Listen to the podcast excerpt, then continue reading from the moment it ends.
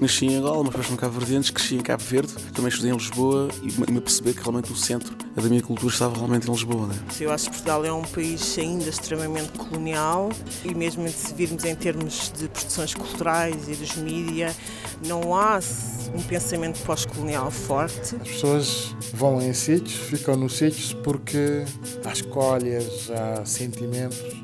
Eu escolhi ficar porque senti que eu tinha algo para fazer.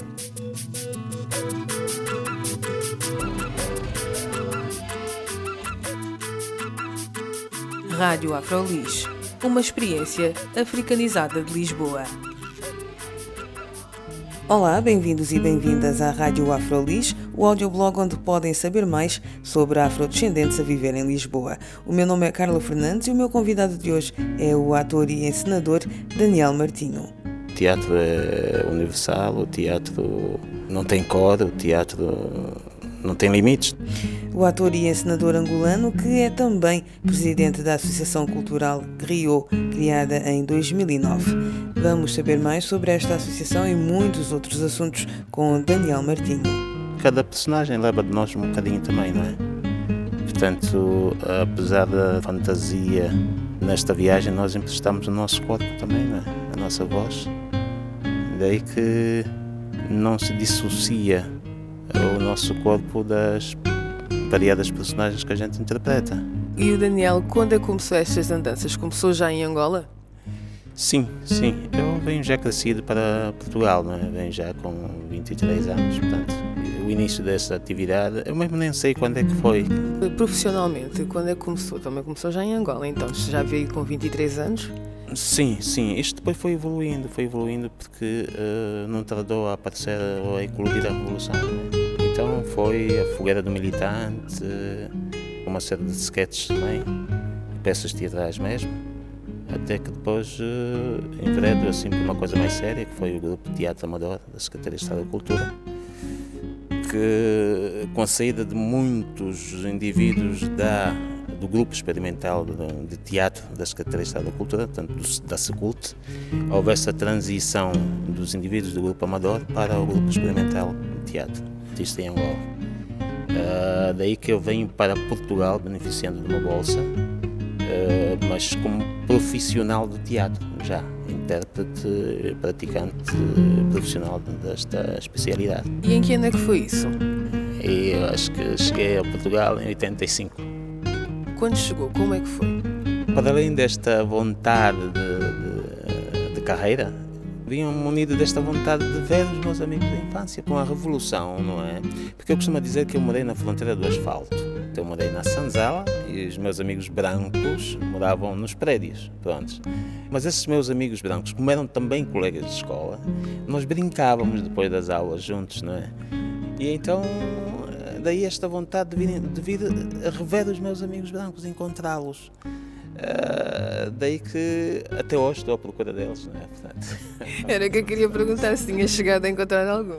Encontrei, encontrei numa, numa coisa bonita, encontrei a, encontrei a minha professora de infância né? e foi numa coisa muito bonita. Vinha eu da casa de Angola, num ensaio, uh, e parei um bocadinho na Politécnica para conversar com o pessoal dos Artistas Unidos, estavam ali, não é? Então residia na Politécnica quando uma senhora aborda-me dizendo assim: Ei, aquela entrevista que você deu, está bem dito, mas há uma coisa do qual eu não fiz. Eu nunca meti os meus alunos de castigo de joelhos com tijolos na mão ou pedras na mão.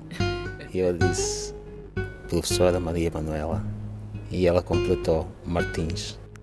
Foi giro, foi giro, porque ela eh, pegou a entrevista que dei a uma, uma revista e ocasionalmente encontramos-nos. Portanto, foi assim uma coisa. Chorámos os dois, ela já está velhinha, não é? Então foi a sua, a sua chegada aqui a Portugal foi quase uma festa de reencontros. Sim. E o que eu gostava de saber é em termos de trabalho, porque o Martinho disse que veio para cá com uma bolsa, não é? Mas uh, para, para ser ator. Uh, pode falar desse trabalho também. Exato. Eu venho, eu venho como ator, uh, venho fazer, ou seja, venho de bolsa, vou, venho para a Gulbenkian, num protocolo com o Ministério da Cooperação e o Instituto de Bolsa em Angola, dado que na altura já era funcionário do Ministério da Cultura em Angola. Beneficiando desta bolsa, vamos para Gulbenkian, mais propriamente entregues ao ACART. Uh, o ACART era mais um gabinetezinho que eles tinham lá para, para a realização de alguns festivais e protocolaram com o GUT, esta vontade de formação aos alunos dos Palopes, eh, na área teatral, mas que depois uh, redundou em inúmeras falhas. Assim é que, uh, terminados o nosso período de formação, de princípio fomos recomendados a regressar às terras, não é? Mesmo no decorrer desta formação ocorrem episódios, portanto depois fomos, íamos sendo corridos de alguns sítios onde nós íamos ter aulas, uh, e depois o Gutkin juntou-se a uns indivíduos atores, mais de, e adquirem um edifício na, na aqui no, perto do Mirador de Santa Luzia, que é hoje o Santiago Alquimista. E então nós, de parceria com as aulas, viramos pedreiros, carpinteiros, pintores daquilo. Ou seja, tínhamos aulas num período e outro período andávamos ali com picaretas e outros materiais para construir a escola de certa forma não nos foi assim tamanhamente estranho, porque, uh, portanto, a, a, ausência de estruturas para a realização teatral é, fez com que um, entrássemos para uma fase em que o teatro já faz muito, né, que é a adaptação de espaços, não é? Daí que uh, nós na fogueira do militante. A fogueira do militante era?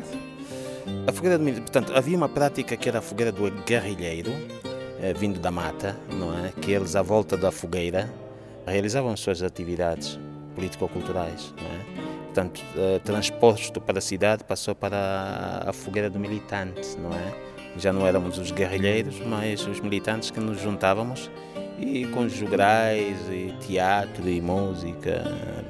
Era assim uma fase de fervor político-revolucionário. E então uh, saímos das salas uh, convencionais, não é?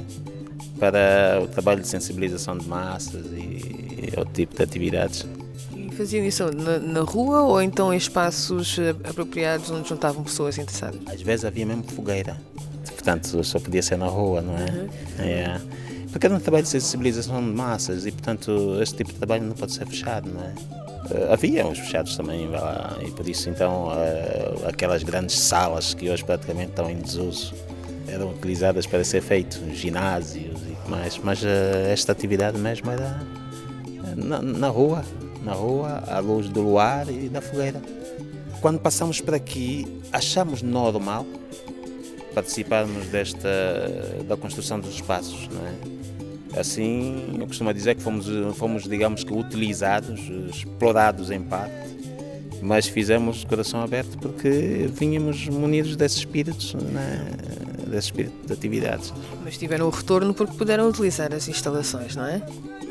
Não, aquilo é propriedade privada, portanto, eh, de qualquer das formas, eh, nós éramos bolseiros e teríamos direito a, a utilizar as instalações ou quaisquer que elas fossem, não é? Portanto, nós, eh, hoje, por exemplo, quando eu entro lá no, no, na Santiago Alquimista, e já disse muitas das vezes ao Gutkin, devia ter uma lápide lá na entrada para estar a rezar ali que os estudantes, ou pelo menos o nome dos estudantes que participaram da construção daquilo. Porque houve ovações macabras, um colega que levou com, com daqueles, daqueles, eh, daquelas vigas levou com aquilo na cabeça, houve um senhor que caiu do teto, houve um outro que ficou sem um dedo, portanto, na máquina de serrar. Foi sangue e suor mesmo. Sangue, suor e, e lágrimas também, né? saudades da terra e tudo. No decorrer disso fui me precavendo e, portanto, fiz o 12 ano na Escola de Algés, extinta Escola de Algés. Tempos depois entrei para as Ciências Políticas, Antropologia no ISCSP. Não acabei o curso, porque entretanto o teatro chamou mais alto. E então voltei para o teatro, para o conservatório, uh, em parceria com, com a atividade profissional. Que tipo de peças é que fazia antigamente comparando com o que faz agora? Não, é assim, eu sou formado em teatro, portanto a minha base profissional é, é teatro. Teatro, não é? registra alguma evolução, é verdade, né? mas muitas das vezes também retrocesso, porque eh, voltamos para voltamos sempre às origens, né? para ir buscar então bases sustentáveis para evoluir ou consolidar o nosso, a nossa luta, o nosso caminho no desenvolvimento teatral, não é? Eu falo mais por isso porque uh, Portugal é um Portugal branco, é? Neste contexto, que temáticas é que havia no teatro para, para atores negros a trabalhar? Uhum. É, não, quer dizer, o teatro, o teatro extravasa esse tipo de limites, não é? O teatro é universal, o teatro não tem cor, o teatro não tem limites, digamos. O teatro uh, reveste de um caráter de intervenção. É? E, portanto, uh, atualizadas as, as situações, não é? O teatro intervém. Podemos não dar respostas, mas pelo menos levantar as situações uh, que julgamos necessárias, despertar a consciência das pessoas para respostas à vida. Uh, portanto, sempre foi esta a nossa caminhada, com um outro handicap que é uh, introduzirmos-nos ou adaptarmos-nos a esta sociedade, né? Uh, falaste bem que quando vez há barreiras nesse contexto, uh, mais, mais, mais no, no, no cômputo televisivo do que, do que no teatro mesmo. Essa também era a minha ideia. Eu também sempre pensei que no teatro seria mais fácil uh, um ator negro representar fosse que fosse uh, papel. Exato. E também eu acho que é importante uh, dizer-se isso, porque às vezes há jovens que querem ser atores e pensam, ah, se calhar não posso fazer este papel ao outro. É bom saber que no teatro não há, essa não há assim tanto essa barreira, não é? Exato, exato, exato. Porque, porque é verdade que sim senhor, o teatro também se recorre à estética, não é? Uh, e portanto enquadra-se também a questão de cor e mais nisto aí. Mas digamos que o exotismo, uh, o estranho, não é? Torna-se um, um, elemento de ornamentação para, para, para o quadro que pretendemos introduzir. E então eu lembro-me lembro de uma vez termos feito uma peça que é o Ângelo Torres aqui no Politeama Uh, foram os imigrantes. Tivemos sorte por acaso que entravam só dois atores e foi eu e o Ângelo a fazê-lo. E categorizados atores e ensinadores da praça vieram dizer-nos que uh, epá, gostamos imenso, eh, porque nós fizemos esta peça numa fase em que uh, havia o salto não é? em que os portugueses fugiam ou faziam aqueles negócios de, de tabaco e que mais para a Espanha. E, portanto, uh, reveste de uma atualidade e principalmente porque são vocês a dizê-lo. Ou seja, como agora muitos dos negros estão a vir da África para a Europa, nas situações em que vêm, portanto, enquadra-se esse texto e nada melhor do que serem vocês a dizê-lo, não é? Portanto, hum, Agora, eh, barreiras há e agora mesmo vou trabalhar com uma pessoa na televisão que uma das vezes, um colega nosso, uma das vezes está a fazer direção, uma das vezes estivemos a trabalhar juntos e eu perguntei, pá, fulano, tu, que é que, tu tá, já sei que estás a fazer a direção da TOSE, mas não, não, cabe lá um, um papel para mim? E ele disse, olha, estás a ver o papel X? Sim, eu indiquei-te mas perguntaram-me: não há mais ninguém para fazer esse papel? E eu percebi. É pá, às vezes deparamos com esse tipo de situações, não é? Não porque sejam os diretores da televisão, mas porque se trabalha com sponsors, não é? Uh, eles é que põem dinheiro na coisa e então também limitam esse, esse acesso, não é? Mas nós estamos aí. Uh, eu, eu, costumo dizer assim, o mau grado de quem, de quem ainda não abriu os olhos, porque não se pode tapar o, o sol com a peneira, não é? Nós estamos aqui, portanto, a sociedade portuguesa não é mais branca. Se há brancos em África, porque é que os negros não têm que estar em África, não é? E a nossa história reporta já há bastantes anos. Portanto, se antes não tínhamos formação, hoje temos formação e, e há até malta que não se, não se reveste em ser africana porque é negra, não é? A negros europeus. E, portanto, não cabe aqui o limite, ou limitar-nos de, de, estarmos nessa sociedade, não é? Uh, temos aqui os nossos filhos, temos aqui os nossos pais, os nossos avós e trisavós, inclusive. E, portanto, isto também, os nossos igrejos avós, não é? Estão por aqui. E, portanto, nós também somos daqui. Claro, isso é, é só uma questão, talvez, de reconhecimento também, não é? Sim, sim, sim. E é com a nossa inteligência, é com o nosso forcing, é com as nossas mensagens que vamos levar as pessoas a.